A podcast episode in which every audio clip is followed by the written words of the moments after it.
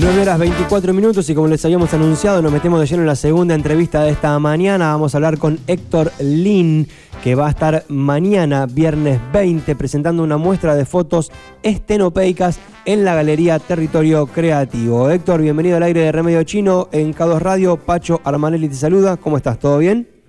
Pacho, Pancho, buen día. Eh, ¿Cómo te va? ¿Qué Bien. decís? Bien, todo muy bien. Quería corregirte recién que dijiste viernes 20 y el viernes 17. Viernes Con 17 todo respeto. Viernes 17 Exactamente. a las 20 A horas. las 20 horas. Ahí está, a las 20 Exactamente. horas, exactamente. Buenísimo. Por ese lado vamos. Bueno, contanos un poco acerca, estamos acá como todos preguntándonos acerca de la técnica, ¿viste? ¿Qué son las Sí. fotos estenopeicas? Casi me equivoco, Y- hoy a la mañana dije que casi, digo, este, no sé, como de otra manera. Está complicado. Y en inglés se dice pinhole, que sería agujero de alfiler, más conocido por ese nombre. La, la diferencia que hay entre esta fotografía y el resto de las fotografías es que no utilizar ni lente ni óptica. Es una tipo de fotografía que se realiza con un agujero en una superficie metálica que puede ser una tapa, si vos construís la cámara puede ser una tapa de mendicrim, por ejemplo, esa, ese tipo de material. Un agujero que se realiza con una aguja 0,22, que es una aguja de acupuntura, o puede ser una aguja de coser número 13, que ya esa lleva un poquito más grande el agujero, de 0,45 milímetros. Ah, es un agujero muy chiquitito. Es muy chiquitito, exacto, lo tenés que Ah. realizar así. O sea, eh, entonces la luz entra de manera recta y pega en el material sensible, que en este caso, si vos lo utilizaste en una lata o en una caja de cartón fabricada, Mm. es un papel fotográfico. Eh, pega ahí y eh, durante cierta cantidad de, de segundos o minutos, dependiendo del estado del día, si el día está nublado, si hay sol, ¿viste? hay una tabla que te indica la cantidad de segundos o minutos que vos necesitas para, para formar la imagen, digamos. Bien. Una Y- vez que pasa ese lapso de tiempo, eh, vas a un cuarto oscuro, retirás el papel y haces el proceso de revelado y obtenés un negativo en papel. Bien, ¿y eso es lo que vos vas a estar mostrando o después eso se amplía? Eso se, si lo, si lo, lo podés ampliar si lo tenés en un, en una película, en un rollo, que también se puede. Yo tengo cámaras de madera, Sí, donde colocas un rollo, en este caso de 100 ISO, sí, eh, y haces un proceso igual como si fuera una cámara reflex. claro. Como, Eh, como hacíamos antes. Exactamente, exactamente. Bien, ¿hace Eh, mucho que te dedicas a esto, Héctor? ¿Hace mucho que te dedicas a la fotografía estenopeica? Yo soy artista visual y desde el, digamos, la década del 80 que estoy trabajando, pero en fotografía, que es otra manera de expresarme, eh, hará del 2013 que estoy trabajando Ok. en Buenos Aires. Me mudé acá en Necochea, que estoy muy feliz por eso, Ujú. y la verdad. Y, y estoy tratando de, hace no hace un año todavía, y estoy, bueno, tratando de eh, trabajar esa técnica. Hay mucho para hacer acá, hay mucho paisaje, hay mucha construcción antigua. Me encanta porque tenés como dos polos, ¿viste? Dos ciudades, eh, la que está cerca del mar y la del centro, que tiene unos edificios increíbles, Claro. increíbles. Che, ¿y por qué te decidiste a incursionar en este mundo de este tipo de, de- de técnica? ¿Qué fue lo que te llevó, lo que te impulsó a elegir este, esta técnica y no otra? Sí. Mira, básicamente lo que yo percibo es tratar de desacelerar. Yo creo que vivimos en un tiempo muy inmediato, con imágenes, eh, vos sacás, eh, no sé, fotos con un celular, con una digital, y sacás cantidades de fotos. Y en realidad me parece que uno debería, viste cuando vos sos número 5, parás la pelota, mirás y vas a ver a cómo armar la jugada. Sí. Esto me parece que es algo similar, si vale el término, ¿no? Bien. en el sentido de que yo me detengo, observo, puedo tomar unas notas con el celular para ver, bueno, este lugar me gusta, veo cómo cae la luz, pero el hecho de armar la cámara, eh, sacar, en realidad no sacar, sino hacer la foto, porque ese es el punto, bajar la velocidad, ¿viste? tratar de tomarme el tiempo, observar, eh, estar más eh, concentrado, ¿viste? Bien. Estar en el, en el presente. Eh, bueno, cargas la cámara, primero haces la cámara en realidad, después la cargas, eh, haces la foto, la revelás y la copias. Es todo un proceso que me parece que vale la pena en, en estos tiempos tan rápidos, ¿no? Me gustó la analogía del fútbol, ¿eh? me gustó la analogía del número 5, como en un momento viste que pasaba todo muy rápido por la red y dijiste, bueno, no, acá paremos un poquito la pelota, veamos cómo es la jugada, y arrancaste desde fabricar la cámara, o sea, te fuiste para atrás, ¿no? te fuiste a, base cero, ¿no? Y arrancaste... Sí, sí, porque es como prácticamente el origen de la fotografía, si vamos a, a hilar un poco fino, ¿no?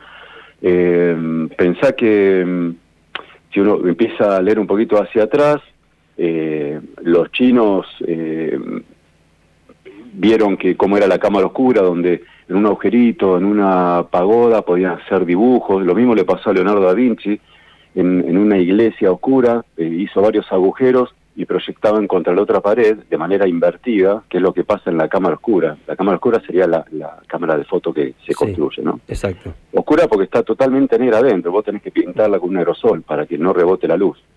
Entonces, Leonardo hacía eso, proyectaba de una pared hacia la otra y copiaba los dibujos, o sea, una manera de trabajar, ya en el 1500, ¿viste? Claro. Eh, obviamente después se, se perfeccionó, eh, se, se, crearon los papeles, el material sensible para poder captar la imagen, pero esto lleva, digamos, es algo muy, es antiquísimo, digamos, es algo que no es de ahora. En la década del 60 eh, reflotó, digamos, que sobre todo en, en Italia, a mediados de los 60 prácticamente, con Paolo Scioli, ¿no? Bien. Eh, y pero bueno, yo tengo una pregunta para hacerte en relación a como este, nos contabas que hace poco tiempo, o no mucho tiempo, por llamarlo de otra manera, que estás en Necochea y me interesa saber cómo se dio el contacto con la gente de la Galería Territorio Creativo, ahí en 69, casi 58, es un espacio relativamente nuevo también, cómo se dio la posibilidad de, acercarte ahí, cómo se te da la posibilidad de, mostrar, viste que no siempre es fácil conseguir un lugar para mostrar el trabajo de uno. Pero bueno, Luis Arrecio es el arquitecto dueño de la empresa muy abierta y, también cree en, ese desarrollo creativo, ¿no? La galería se llama Territorio Creativo y brinda muchas posibilidades. Eh, lo conocí y, le interesó la idea y vamos este, avanzando, digamos. Bien. Me parece que en Nicosia se ha hecho fotografía estenopeica, pero me parece que mucho no, no se ve. Entonces, eh, está bueno mostrar cosas distintas, como en todos lados, siempre uno tiene necesidad de, ver algo distinto, por lo menos Totalmente. Que, no se haya hecho, que no se haya hecho en demasía, digamos. totalmente. Bueno, y concretamente la gente que se acerque mañana a la Galería Territorio Creativo, ¿con qué se va a encontrar? Digamos, ¿cómo vas a disponer la muestra de alguna manera? Mira, eh, en la entrada tenés 16 cuadros, más o menos 30 por 40, son todos iguales sí. y rentado, ¿no? Con una excelente iluminación. La verdad que tiene una imagen muy, buena la galería. Después tenés en otro ambiente un sector donde va a haber una proyección de distintos eh, fotógrafos argentinos, paicos, ¿no? Es una, un, documental que dura una hora y media prácticamente. Y también voy a tener un sector con una mesa con las cámaras que yo utilizo. Bien. De madera, para que yo pueda y la gente pueda ver, mejor dicho, eh, cómo es la lata. Yo le puedo mostrar este no, cómo se forma, cómo levanto para que entre la luz, eh, que, que vean la, de la simpleza el resultado, ¿no? O sea que no solamente... de dónde viene. Claro, no solamente vas a estar mostrando, sino que también vas a estar mostrando cómo haces lo que estás mostrando. Sí, en, digamos, en teoría, no en la práctica, pero en teoría sí. En, teoría, claro. Sí, sí, sí. sí, Bien. Sí, va a estar bueno, va a estar divertido, va a estar bueno. Parece que a mí me pone muy contento poder eh, armar la muestra y, sobre todo eh, ser bien recibido y, con estas posibilidades que brinda la galería, ¿no? Excelente, buenísimo. Héctor, te agradecemos mucho esta comunicación, solo nos queda invitar a la gente, así que te queda a vos el cierre de la nota, invitando a que la gente vaya mañana a ver la muestra que estás proponiendo. Bueno, sí, espectacular. Eh, voy a recordar el lugar, es la Galería Territorio Creativo, que está en la calle 69, número 2580, y está entre las calles 58 y 56. Es fácil encontrar porque es una, una puerta de dos hojas rojas. Claro. Un rojo muy british. Casi, casi, casi, casi, sí, sí, es casi, casi, casi 58 y una puerta roja muy british. Estoy muy, estoy muy de acuerdo con tu concepto. Realmente es como entrar a una caverna así londinense, así tal cual, sí, tal cual, genial. Así que realmente es muy fácil de encontrar y ahí van a poder encontrarse con Héctor mañana eh, viernes 17, a partir de las 20 horas, haciendo esta muestra de fotos estenopeica que nos estuvo contando. Héctor, muchísimas gracias por la charla ¿eh? y felicitaciones por Bueno, a vos por el espacio, a vos por el espacio y bueno, saludo para toda la audiencia también y al equipo. Muy bien, hasta Muchísimas gracias por el llamado. Nos vemos mañana, Héctor. Un abrazo, hasta cualquier Gracias, gracias, un abrazo. Chao, chao. Así pasó entonces Héctor Lin, mm, eh, una persona que se dedica a las artes visuales, que hace poco tiempo, eh, o hace, no, hace tan poco tiempo, hace algunos años, pero eh, se dedica a la foto tenopeca y hace poquito tiempo que vive acá en Necochea. Primero se vinieron sus hijos y después decidió venirse él. Y mañana a las 8 de la noche va a estar mostrando en este espacio llamado la Galería Territorio Creativo, ahí en 69, casi 58.